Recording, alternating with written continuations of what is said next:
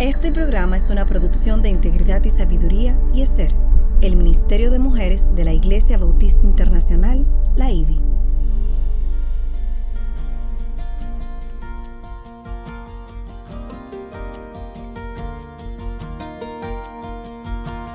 Engañosa es la gracia y vana la hermosura. La mujer que teme al Señor, esa será alabada. Inicia su programa Mujer para la Gloria de Dios. Pero Jesús le dijo, Nadie que después de poner la mano en el arado mira atrás es apto para el reino de Dios. Lucas capítulo 9 versículo 62. Bienvenidas a este su espacio Mujer para la Gloria de Dios. Les saludan quien les habla, Aileen Pagan de Salcedo y nuestra querida Mayra Beltrán de Ortiz. Hola, ¿cómo está Aileen? Hola a todas las que nos están escuchando en esta mañana. Gracias damos a Dios de poder estar aquí una vez más en esta entrega de Mujer para la Gloria de Dios, en donde estaremos tratando una porción más, un capítulo más del libro de Hebreos.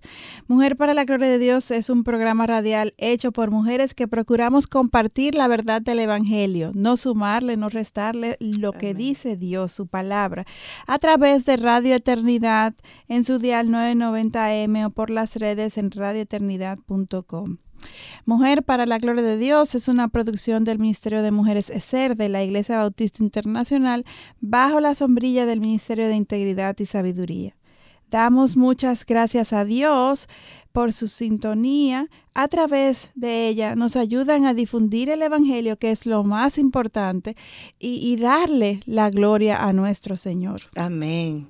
Gracias a Dios, hoy estamos de vuelta y recuerden que estamos siendo transmitidos por Facebook Live, YouTube Live y Twitter Live. Nos gusta hacer la salvedad de que aunque la intención es que podamos salir en vivo por estos canales cada vez que grabamos, no siempre es posible por diferentes y múltiples razones. De antemano, nos excusamos si en algún momento cuando procuren vernos los lunes a las 9 a.m. hora de Santo Domingo, no estemos. Nuestra intención es que siempre nos puedan acompañar y así puedan conectar nuestra voz con nuestra cara e incluso puedan interactuar con nosotras a, través de Facebook de Radio Eternidad. Y ya para continuar con nuestro estudio, primero queremos presentarnos a nuestro Señor. ¿Tú puedes orar por nosotros? Claro que sí. Amantísimo Padre Dios, te damos gracias por la oportunidad que nos das de estar aquí en esta mañana. Gracias Señor por tu palabra revelada que nos ayuda a conocer más de ti, a santificar nuestra mente, nuestro corazón para andar en tus caminos. Gracias, Señor, por los recursos que tú has puesto a nuestra disposición eh, eh, en la radio, a través de, la, de, las, de las redes, Señor. Gracias, Señor, por los dones y talentos que has dado a muchos, Señor, para que podamos tener esta iniciativa eh, y este esfuerzo de compartir tu palabra, que todo lo que hagamos aquí eh, eh, sea para tu gloria y tu honra, Señor, primeramente, y para edificación de todos los que nos expongamos a ella. Gracias, Señor. Amén. Amén.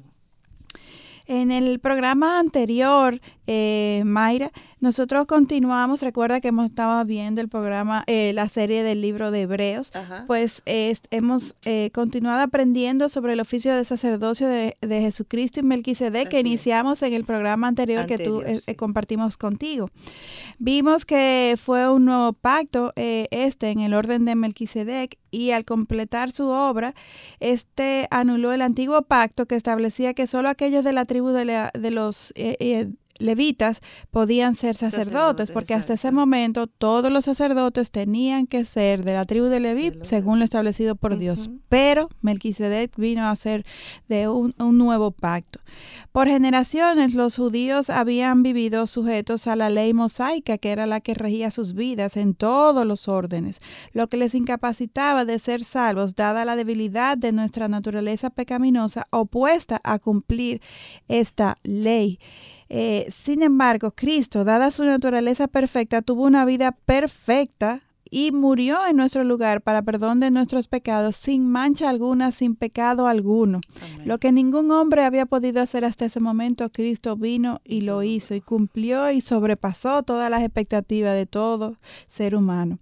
Hoy queremos comenzar en donde nos quedamos en el último programa, en el capítulo 7, versículo 23, pero antes de quiero que revisemos un punto que entendemos es importante en el versículo 22 que no tocamos la semana pasada y es el concepto del pacto. Del pacto. Este concepto es muy importante, Aileen, en la Biblia y también en este libro, donde es utilizado 21 veces. Dios se ha revelado a través de pactos, comenzando desde el mismo libro de Génesis.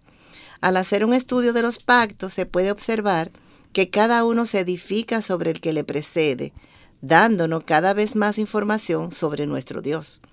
Jesucristo es la revelación a la cual los pactos apuntaban. La obra de Jesús cambió el pacto para siempre. Jesús anuló el viejo pacto e instituyó uno nuevo. Amén. Y, para resumir lo que ya hemos estudiado eh, eh, eh, sobre este tema, el autor de Hebreos nos da tres razones de por qué Dios cambió el orden del sacerdocio levítico al, al de Melquisedec, que ya mencionamos acerca de este cambio. Veamos eh, cuáles son estas eh, razones que Dios nos da. Primero, el sacerdocio arónico y la ley eran imperfectos. Dos, por su imperfección, no podían seguir eternamente. Los sacerdotes eran hombres que morían, que tenían una vida con un término. Y tercero, Dios eh, hizo un juramento para establecer el nuevo pacto. O sea, esto era voluntad de Dios, establecer un nuevo pacto. No fue porque a Melquisedec se le ocurrió, no, todo esto corresponde a un plan de Dios. Y queremos añadir un cuarto, eh, una cuarta razón que el autor menciona en el versículo 23 y es que dice así, eh, leo tal cual. Dice, los sacerdotes anteriores eran más numerosos porque la muerte les impedía continuar. O sea, como mencioné anteriormente, los sacerdotes morían. Una vez muertos, obviamente, los sacerdotes no podían continuar intercediendo por el pueblo y por ende a lo largo del tiempo habían habían habido muchos sacerdotes que se habían seguido, eh, precedido unos a otros. Sí, a mí no deja de impresionarme eso de que los sacerdotes morían. Sí. O sea, realmente, entonces no había quien intercediera por el pueblo. Así es. Eh, y dado que Jesús es eterno, solamente necesitamos un sacerdote. Y más aún, porque Él nunca cambia, como leemos en Hebreos eh, capítulo 13, versículo 8, que dice, Jesucristo es el mismo ayer y hoy y por los siglos. Qué seguridad tan grande nos brinda esto para confiar en él, en él nuestro futuro.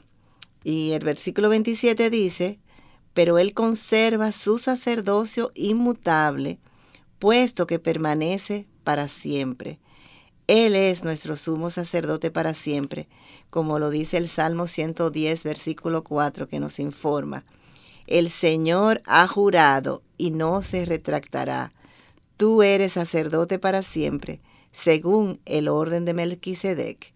Y es importante recordar que los salmos fueron escritos como mil años antes de la llegada de Cristo.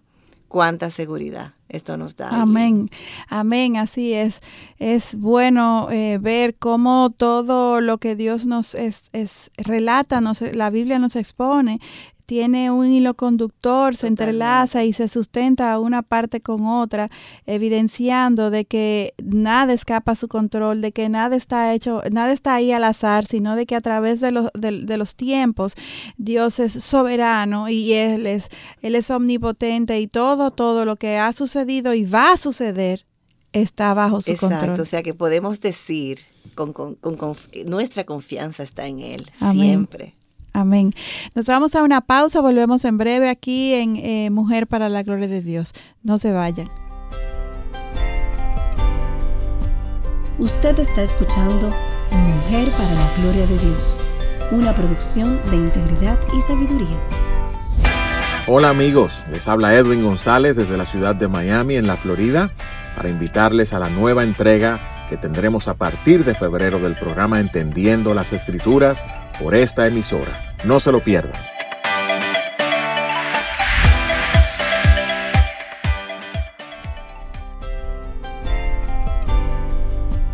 Usted está escuchando Mujer para la Gloria de Dios, una producción de integridad y sabiduría.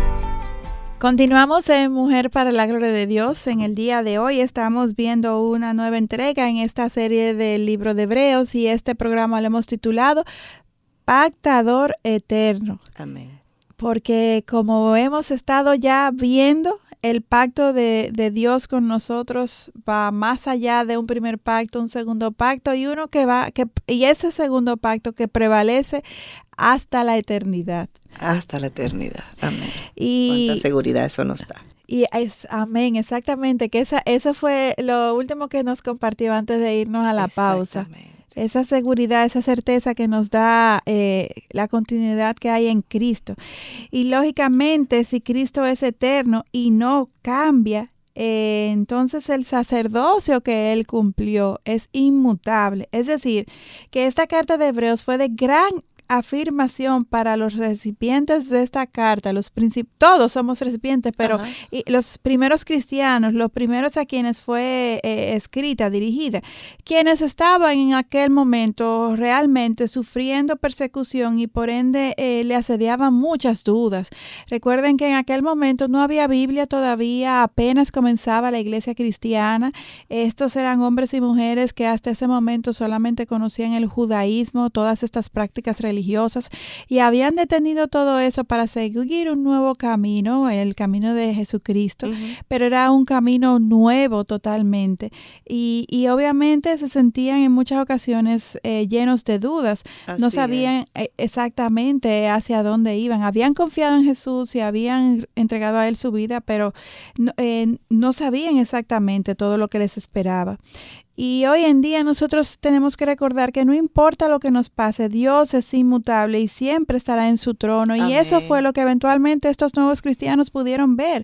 Y un día todos nosotros realmente nos encontraremos frente a su trono dando cuenta de todas nuestras acciones. Él, él está en control, él, es, él sabe todo y y nosotros tendremos que compadecer ante Él. Y yo sé que en muchas ocasiones cuando nosotros hoy en día vemos las injusticias y los abusos que se cometen a nuestro alrededor, incluso en contra, en contra de nosotros, mismos, quisiéramos ver la justicia de Dios cumplirse en el momento, que, que, que Dios viniera como un interceptor inmediato y, trazara la línea. Pero la realidad es que podemos estar tranquila porque Jesús ha vencido el mundo, porque aunque no sea en nuestro tiempo, pero la justicia de Dios imperará, eh, será la que, la que establezca todo orden y que cada quien responda según sus acciones. Y esto lo encontramos en muchos pasajes de la Biblia, especialmente en Juan 16, 33. Amén. Eh, sobre eso, Aileen, yo quería decirte que eh, hablaba yo el otro día con una hermana y le decía que la sala de espera de Dios es un, lugar incómodo en la vida cristiana, pero es un lugar seguro. Porque sabemos que Él obrará, que Él todo lo ve, todo lo sabe. No importa que estén cometiendo una injusticia con nosotros, Él está en su trono. Eso es lo que estamos hablando. Entonces, lo que tenemos que hacer es esperar en Él, confiada de que Él en su tiempo obrará. Y es incómodo no porque Él quiera que sea así, es incómodo dada nuestra debilidad, nuestra, duda, nuestra falta de fe y nuestra pecaminosidad. Exactamente, y en ese tiempo Él nos santifica para parecernos más a su Hijo Jesucristo, para fortalecer nuestra fe. Y Aileen, al leer el versículo 25, necesito decir que este es uno de los versículos más alentadores de la Biblia, que dice, por lo cual Él también es poderoso para salvar para siempre a los que por medio de él se acercan a Dios, puesto que vive perpetuamente para interceder por ellos. Jesucristo nos ha salvado para siempre y está en todo tiempo intercediendo por nosotras. La segunda persona de la Trinidad vive perpetuamente para interceder por todas nosotras ante el Padre. Amén. Eh, para mí, eh, no sé, para ti y para otras, esto es algo difícil de comprender. Como Él es eterno, siempre está representándonos a nosotros ante el Padre por siempre. Amén.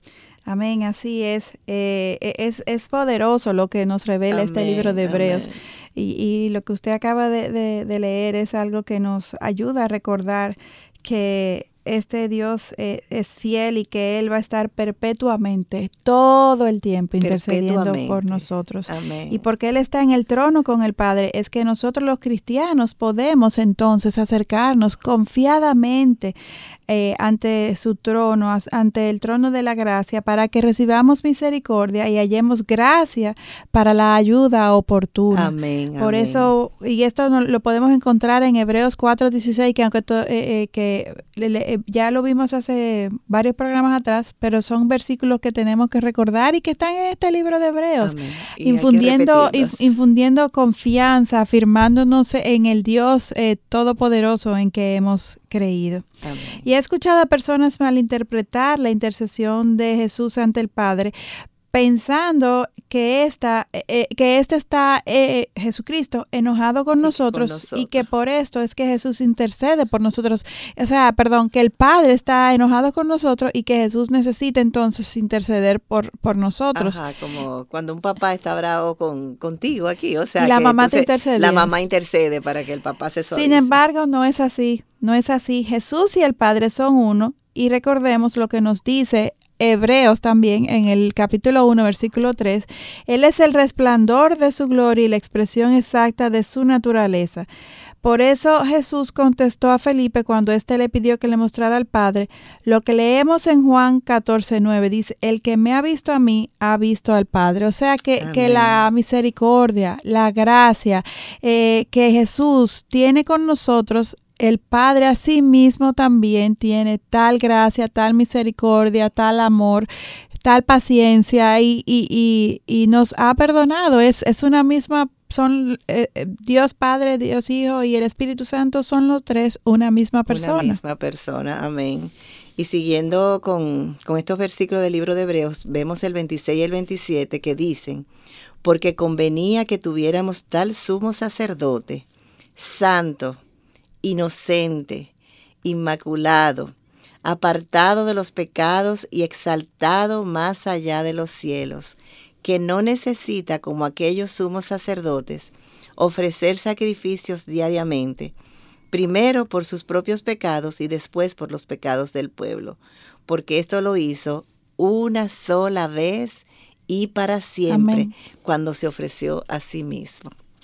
Cristo es perfecto y sin pecado, y como leímos la semana pasada, Él cumplía con el requisito de excluir del sacerdocio a cualquier levita con algún defecto físico. Jesús representaba la pureza y la perfección.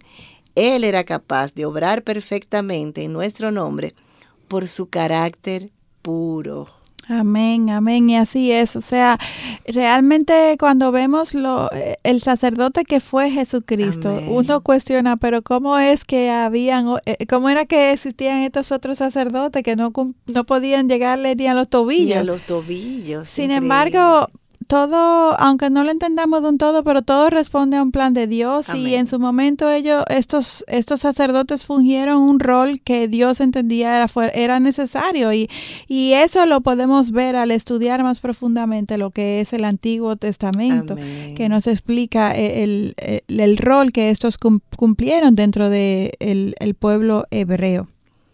Y no importa también, por otro lado, qué tan santos fueran los sacerdotes levíticos, la realidad es que ningún hombre nunca alcanzaría la santidad de Cristo, ni tampoco su poder, porque él era, si era 100% hombre, pero él era 100%, es, él es 100% Dios.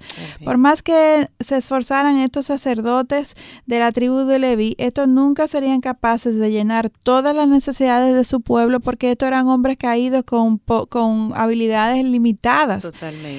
De hecho, como vimos en múltiples otros programas de Mujer para la Gloria de Dios, los fariseos abusaban del pueblo exigiéndoles cumplir reglas que iban más allá de lo que el Señor mismo eh, había establecido.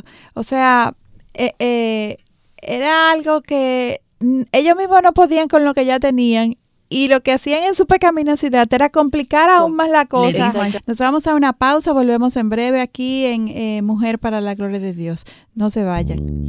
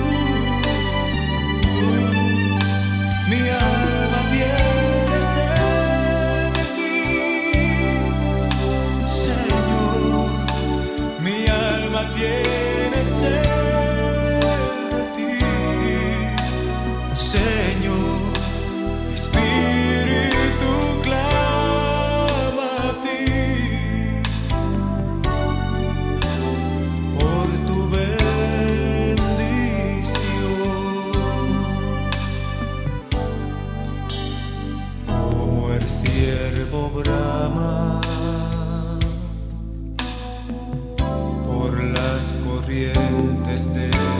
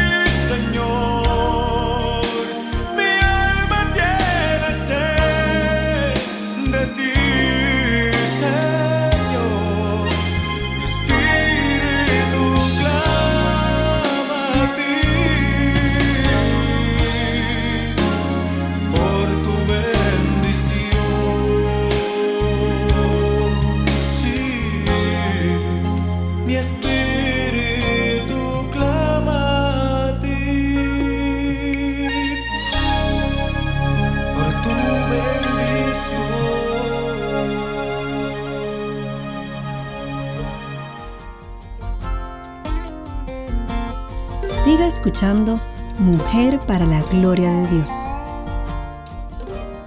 Continuamos en este su programa radial Mujer para la Gloria de Dios. Hoy estamos viendo Pactador Eterno. Eh, y como siempre, Mujer para la Gloria de Dios, nos gusta hacernos una pregunta que nos lleve a hacer mayor introspección con respecto al contenido del programa.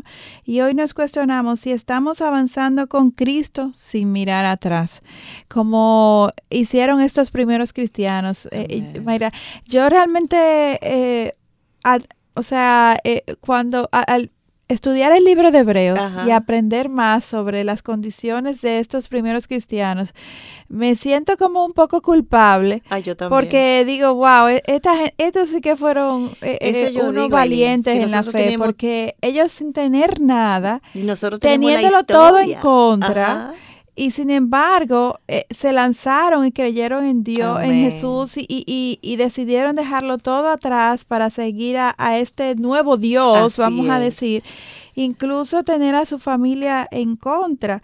Y, y eso es algo que me, me, me, cuestiona, porque si hoy en día yo no tuviera toda la revelación completa como la tenemos, actuaría yo igual. Y nosotros tenemos al Consolador, es su poder en nosotros, o sea, además de, y aún Aileen, nosotros pecamos sí, de incredulidad. De incredulidad. O sea, con tanta información, o sea, qué naturaleza caída que tenemos que, que santificar ahí. Así es, y, y avanzar a seguir avanzando con Cristo. No importa si viene la duda, no importa lo que se nos presente por delante, estamos viendo, eh, desglosando la palabra para conocer mejor su carácter, para conocer mejor acerca de su fidelidad, de que Él es un Dios inmutable, que Él es un Dios lleno de gracia, que siempre nos va a acompañar y que podemos estar ciegamente confiando en Él porque si hay alguien, si hay algo que en este mundo no, en este mundo y más allá no va a fallar, se llama Cristo, Dios. Y continuando con este eh, pasaje del capítulo 7 de Hebreos, leyendo el versículo 26, eh, este dice, Cristo es exaltado más allá de los cielos, y Él está apartado de nosotras, no solamente por su carácter, sino también por lo que Él hizo. De hecho, Él podía hacer lo que hizo, dado quien Él es. Ningún otro hombre, ninguno hubiera podido cumplir tan perfectamente con todo el plan redentor de Dios Padre. Leamos entonces ahora lo que nos dice Filipenses capítulo 2 versículo 9, el resultado de la sumisión de Jesús al plan de su Padre, confirmando lo que Hebreos 7 nos está diciendo. Dice así, por lo cual Dios también le exaltó hasta lo sumo y le confirió el nombre que es sobre todo nombre. Y algo que es increíble es que Dios mismo está siempre disponible para nosotros pecadores siempre y cuando obviamente le busquemos con un corazón arrepentido y, humillado. Amén. Eh, él está ahí, disponible para nosotros. Así es, Aileen. Y el versículo 27 de nuevo muestra la diferencia que hay entre Cristo como sumo sacerdote y el sacerdocio levítico, dado que Jesús nunca tuvo que ofrecer ningún sacrificio por sí mismo antes de ofrecerse como sacrificio por el pueblo. De hecho, el final del versículo demuestra el resultado de esto, que dice, Cristo lo hizo una vez para siempre, cuando se ofreció a sí mismo. Eh, como los sacerdotes levíticos sí pecaban contra Dios, el perdón que estos obtenían a través de los sacrificios que ofrecían, el perdón era temporal y era necesario. Por tanto, ofrecer sacrificios diariamente.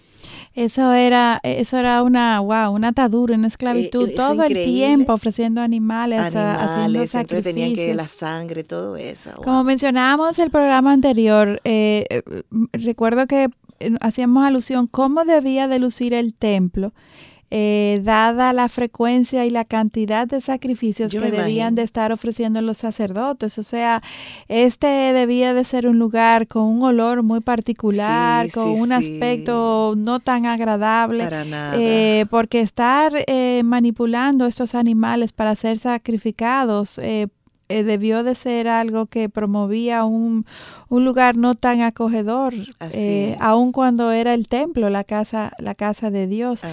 Eh, y qué bueno, qué bueno es eh, ver que, dentro de la concepción de este nuevo pacto de nuestro Dios. El templo somos cada uno de nosotros, que Dios está presente en todo lugar en donde invoquemos su nombre, que Él, él nos dice así en su palabra. eso es libertad, y a eso Cristo nos, y eso es libertad que nos favorece para poder invocar su nombre, alabar su nombre, sentir su presencia en donde quiera que, que, le alabemos, que le adoremos y que, y que queramos estar en comunión con Él. Y qué privilegio es este. me encanta cuando digo soy libre en Cristo. Amén. Amén, así es.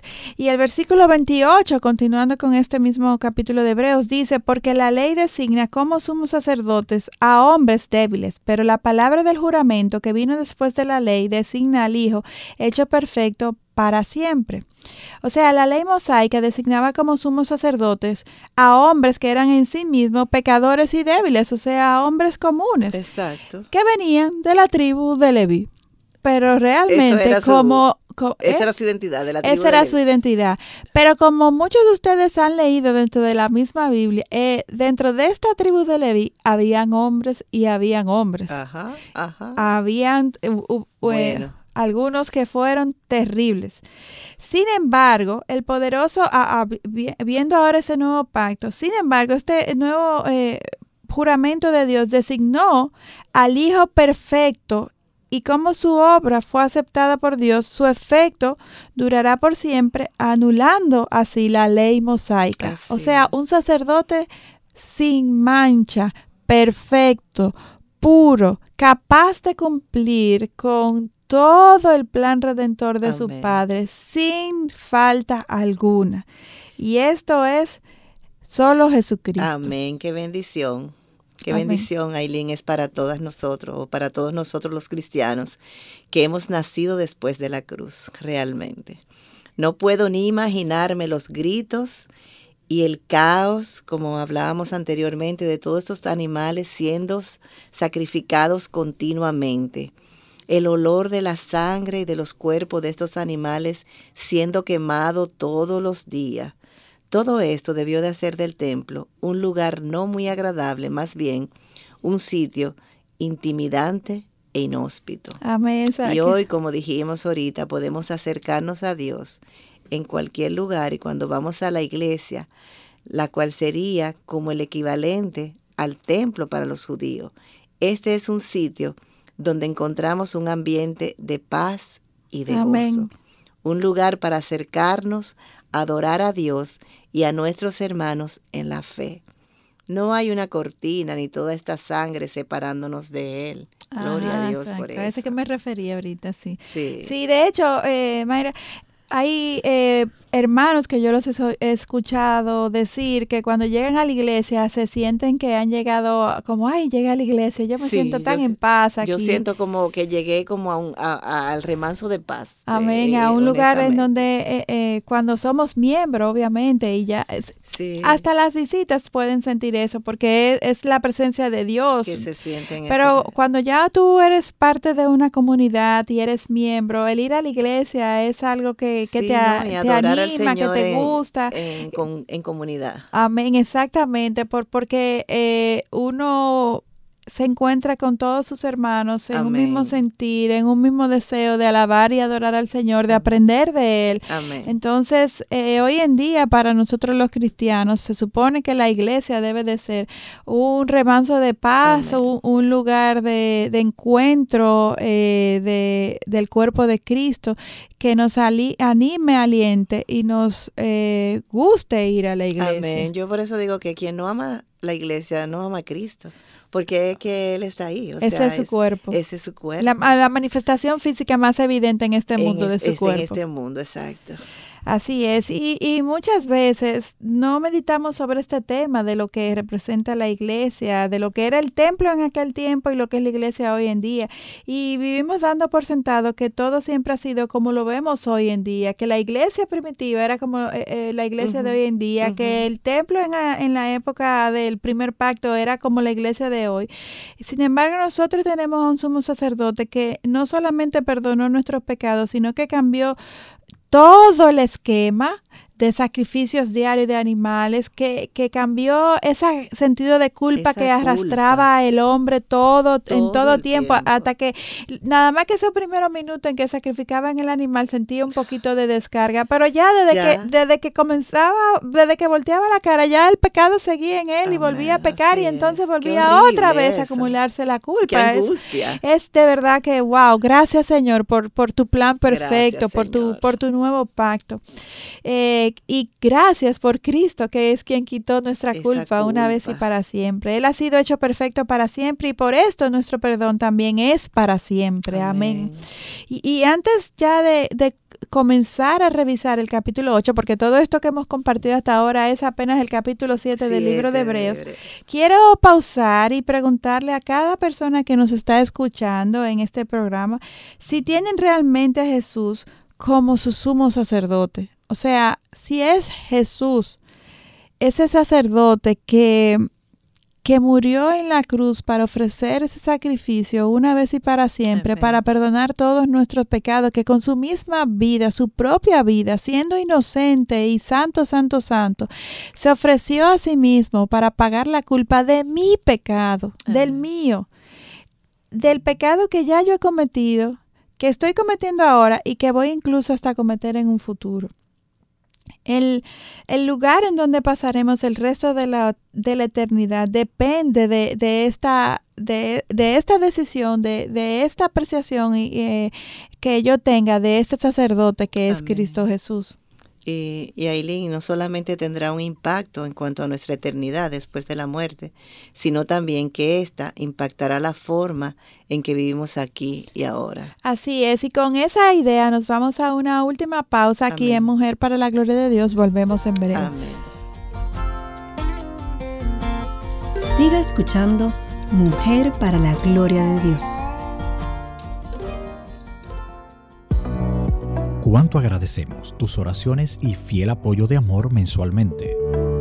tú junto a nosotros llevamos a cabo la gran comisión de seguir impactando el presente con el mensaje eterno del Evangelio. Si estás interesado en contribuir, entra a nuestra página web radioeternidad.org o llámanos al teléfono 809-566-1707 para que te enteres cómo puedes contribuir con este ministerio.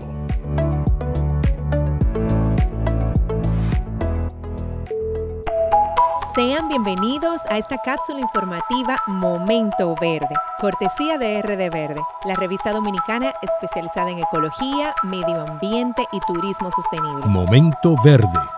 Espérelo a partir del mes de febrero por Radio Eternidad. En el 2020 seguimos impactando el presente con un mensaje eterno.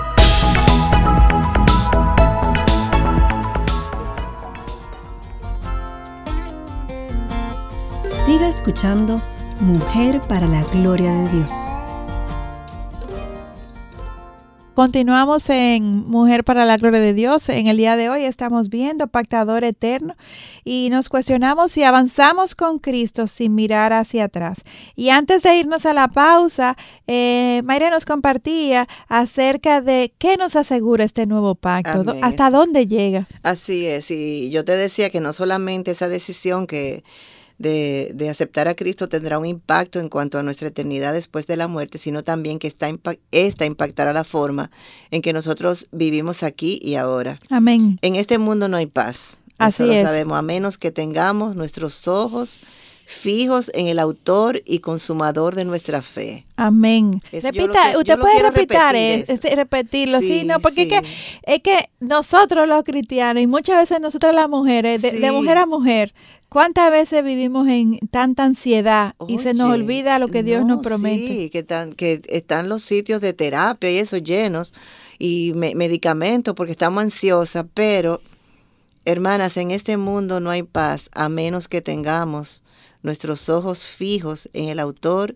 y consumador de nuestra fe. Jesucristo, amén. Jesucristo. Nadie más puede salvarnos de nuestros pecados y luego también darnos el poder de obedecerle. El pastor Miguel Núñez dice que la única cosa peor a no ser cristiano es creer que, que sí somos cristianos cuando la realidad es que no lo eres. Eso, eso, es, eso es cierto. A veces creemos que somos cristianos y no lo somos. Eh, eso es eso es terrible. O sea, y yo creo que el no experimentar esa paz a la cual eh, te refieres es una evidencia. Es una evidencia. Porque está bien que en algún momento sintamos angustia porque vivimos en un cuerpo claro, caído. Y nos cuestionamos, sí, pero... pero si constantemente en mi vida lo que impira, eh, impera, lo que, lo que predomina es la angustia, la angustia, la ansiedad, no encuentro la paz, no puedo dormir, me siento insegura, todo del tiempo. si eso es algo todo, que eso, si eso es algo que está presente en mi vida todos los días, en todo momento, pues entonces debemos de cuestionar en qué Dios hemos creído. Exactamente, en dónde está puesto mis ojos.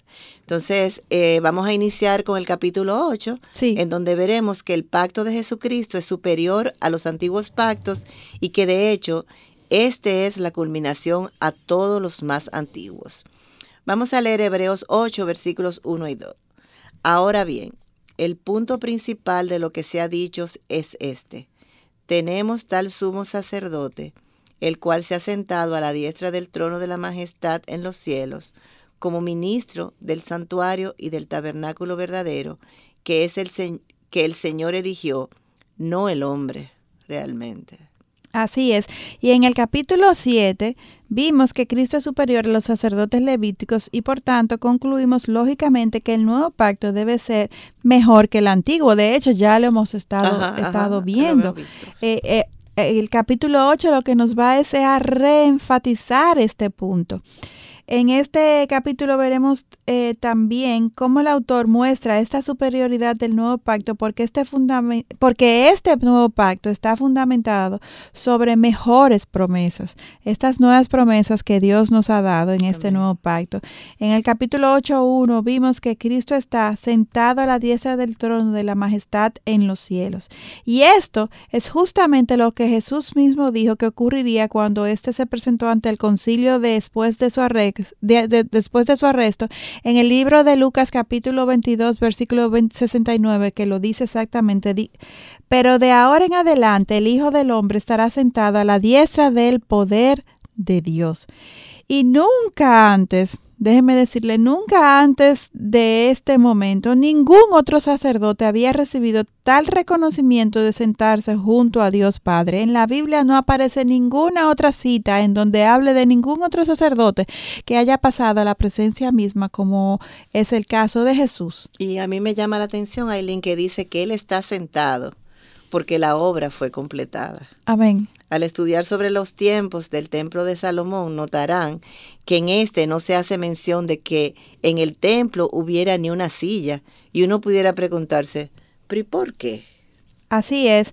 Eh, y esto tiene que ver con eh, la, eh, con que la obra de los sacerdotes levíticos nunca erradicó el pecado de manera permanente y por tanto la obra nunca fue completada. Es decir, que Jesús es el primero y el único sacerdote que ha consumado la obra en su totalidad. Amén. La sangre de los animales cubría el precio de los pecados temporalmente, pero no los erradicaba definitivamente, ni tampoco podía limpiar la conciencia culpable de los pecadores, obviamente. Sin embargo, el sacrificio de Cristo bastó para hacer ambas cosas esta fue la promesa dada por Isaías en el capítulo 53, versículo 5, que dice, Mas Él fue herido por nuestras transgresiones, molido por nuestras iniquidades. El castigo por nuestra paz cayó sobre Él, y por sus heridas hemos sido sanados. Sin embargo, quiero ver el otro lado de la moneda y ver la promesa del Padre a Jesús en el Salmo 110, versículo 1, que dice, Dice el Señor a mi Señor, siéntate a mi diestra hasta que ponga a tus enemigos, a tus enemigos por estrados de tus pies. Amén, así, así es. Y habiendo despojado a los poderes y autoridades, hizo de ellos un espectáculo público, triunfando sobre ellos por medio de él. Sin embargo, la batalla continúa hasta su retorno, cuando veremos a sus enemigos en un estrado a sus pies. Estos rendirán cuenta. Si bien el poder que Satanás tiene sobre los creyentes es limitado, no será hasta cuando él y los demás ángeles caídos sean arrojados al lago de azufre que la obra será cumplida totalmente. Es, y tenemos que resaltar el lugar en donde Jesús está sentado. No es en cualquier silla. No. Sino que es en el trono del cielo. Amén. Ningún sacerdote levítico pudiera sentarse en este trono. Solamente un sacerdote del orden de Melquisedec uno como Cristo, quien no era solamente sacerdote, sino que también era rey. Un sacerdote entronado en el cielo tenía que tener un pacto superior al pacto antiguo de la tribu de Leví. Amén. Y si el antiguo pacto no podía cambiarnos, es obvio que el nuevo pacto nos prueba que es superior al antiguo. Así es. Y noten también quién edificó el templo en donde Jesús está sentado. Fue el Señor mismo. O sea, toda esa orquestación de Dios. El arquitecto del templo de Salomón era Dios. Él también fue el maestro de obra, pero los ingenieros fueron hombres. Pero la idea y toda la concepción fue de Dios. No se le puede dar eh, eh, eh, los créditos al hombre, los, los intercesores del Antiguo Testamento, los sacerdotes, fueron hombres siguiendo las instrucciones de Dios. Nuestro sumo sacerdote Jesucristo es Dios mismo, la segunda persona de la Trinidad. Así es, y recordemos que los recipientes de la carta de Hebreos tenían dudas sobre su nueva fe y estaban pensando en regresar al judaísmo, cuando el templo todavía existía y los sacerdotes seguían practicando sus rituales. Y me imagino que la primera presión que recibieron muchos de estos era de parte de miembros de sus familias que no eran creyentes y que no podían entender sus nuevas creencias, obviamente. Y aunque estoy especulando ahora, como no hay nada nuevo bajo el sol, como dice Eclesiastés 1.9, me imagino que sus familias fueron los primeros en reprocharles, llamarles tontos, posiblemente fanáticos y quienes de seguro les presionaron a volver atrás porque según ellos estos estaban equivocados e iban a ir al infierno si no se arrepentía. Así es, y, recuerdo que al principio cuando yo me convertí eh, al cristianismo, que tenía apenas 15 años, en esa época en que uno anda mucho con los amigos y el grupo de amigos es, es el, eh, eh, la esfera más importante de nuestra vida, pues estos comenzaron a cuestionar si por ser yo cristiana ahora iba a dejar de ir con ellos a la fiesta, si iba a vestir diferente, eh, comenzaron a cuestionar cómo mi vida iba a cambiar y, continuamente me querían hacer ver eh, de manera discreta, no directamente, eh, que mi nueva religión, por mi nueva religión yo estaba perdiéndome la diversión. Ellos nunca me dijeron exactamente así, pero cuestionaban y, y, hacían comentarios que me apuntaban a eso. Y yo estoy segura que todos hemos tenido acontecimientos similares, porque cuando yo me convertí, mi familia, mi mamá, o sea, mi papá, o sea, me preguntaban, pero si tú siempre has sido buena, ¿qué es lo que tú, por qué tú tienes que cambiar ahora eh, todas estas cosas que de tu estilo de vida y eso? O sea, si ya era bueno. Eh, si ya tú eres bueno, o sea, tú, no le haces daño a nadie, realmente porque no han entendido eh, de lo que se trata. Así es. En el Antiguo Testamento, al una persona convertirse al cristianismo, la familia le repudiaba, era expulsada del templo toda la comunidad le rechazaba. Era radical. Era radical. Y hoy en día los cristianos que los cristianos dentro de comunidades musulmanas y otras y otras religiones que son súper cerradas experimentan esta misma eh, eh, eh, situación con sus familias. exactamente. Y en aquellos tiempos primitivos en que no había hospitales, médicos ni ayuda social del gobierno, la familia era el único salvavidas y la principal red de apoyo. Wow. Ahora podemos entender por qué leemos en Hechos, capítulo 2, versículos 44 y 45, que dice, todos los que habían creído estaban juntos y tenían todas las cosas en común. Vendían todas sus propiedades y sus bienes y los compartían con todos, según la necesidad de cada uno. Y aun cuando hoy día nosotras hayamos experimentado algunos eventos y cuestionamiento por nuestro cristianismo, nada de lo que nos haya ocurrido se compara con lo que los primeros cristianos pasaron. Así es. Y a pesar de, de estas tribulaciones temporales que podamos tener en esta tierra y que la vamos a tener, eso lo tenemos asegurado porque la misma Biblia nos lo dice. Así es. Gracias a su revelación sabemos que aunque el viejo pacto falló por ser condicional a la obediencia de un pueblo que desobedeció el, el ser humano, sabemos que el nuevo pacto bajo el cual hoy vivimos es un pacto incondicional de gracia que depende solamente de Jesús y por tanto no puede fracasar. Gracias a Dios. Tenemos muchos más detalles eh, para continuar compartiendo sobre la superioridad del nuevo pacto de Jesucristo y en el próximo programa comenzaremos eh, con este eh, eh, capítulo 8, vamos a, no comenzaremos, vamos a continuar, con, este capítulo 8, eh, porque la verdad es que hay mucha tela para cortar. Pero mucha. Para seguir afianzando de que este pacto de, eh, de Jesucristo como sumo y eterno sacerdote es un pacto perfecto, es un pacto confiable, es un pacto que debemos de, darle gracias al Señor de que vivimos hoy en día bajo este nuevo pacto. Amén y vamos entonces a, continuar afianzando esta idea. Y, gracias a Dios por este libro de Hebreos, porque la verdad que nos afirma tanto en nuestra fe. Hoy en día y siempre, Dios sabe, Dios conoce nuestro corazón incrédulo, que aún con toda su revelación, ese libro tenía que estar ahí para seguir afirmándonos, seguir eh, eh, alentándonos a confiar en que Dios esté en control. Es decir, que es un libro que, Dios, aunque lo hizo en un principio para los primeros cristianos, o sea, aunque fue escrito en un principio para los primeros cristianos, Dios lo hizo desde el principio para que todos nosotros, sus hijos, a lo largo de, los siglos de los siglos, podamos entender que Jesús es por siempre el sacerdote y sacrificio perfecto. Nadie le supera. Y les exhortamos a que escuchen su voz mientras seguimos estudiando su palabra en esta semana y que no dejen de sintonizar nuestro programa en el próximo, en esta próxima entrega de esta serie del libro de Hebreos. Eh, gracias por compartir con nosotros en este día. Y, si, tienen, preguntas. Claro que sí. Sobre los temas que estamos tratando, peticiones de oración o una consulta puntual, puede enviarla a nuestra página o escribirnos a mujer para la gloria de Dios gmail.com. Nuestra motivación y deseo es compartir con otras hermanas en la fe lo que por gracia Dios nos ha, ha ido revelando. Y recuerden que siempre, siempre necesitamos de sus oraciones para seguir llevando el mensaje del Evangelio para edificación de su pueblo. No es un dicho, sino una necesidad real.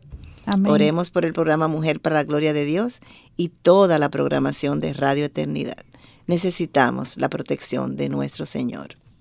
Amén, así es. Ya saben que pueden seguirnos en Twitter e Instagram escribiendo a arroba mplgdd y en Facebook Mujer para la Gloria de Dios.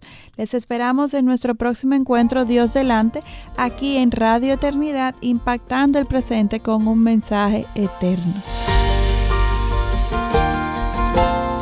Este programa es producido en los estudios de Radio Eternidad. Cuánto agradecemos tus oraciones y fiel apoyo de amor mensualmente. Tú, junto a nosotros, llevamos a cabo la gran comisión de seguir impactando el presente con el mensaje eterno del Evangelio. Si estás interesado en contribuir, entra a nuestra página web radioeternidad.org o llámanos al teléfono 809 566-1707 para que te enteres cómo puedes contribuir con este ministerio.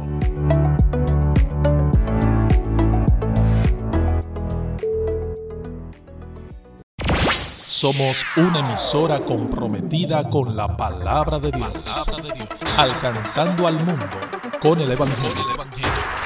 Radio Eternidad, impactando el presente con un mensaje eterno. eterno.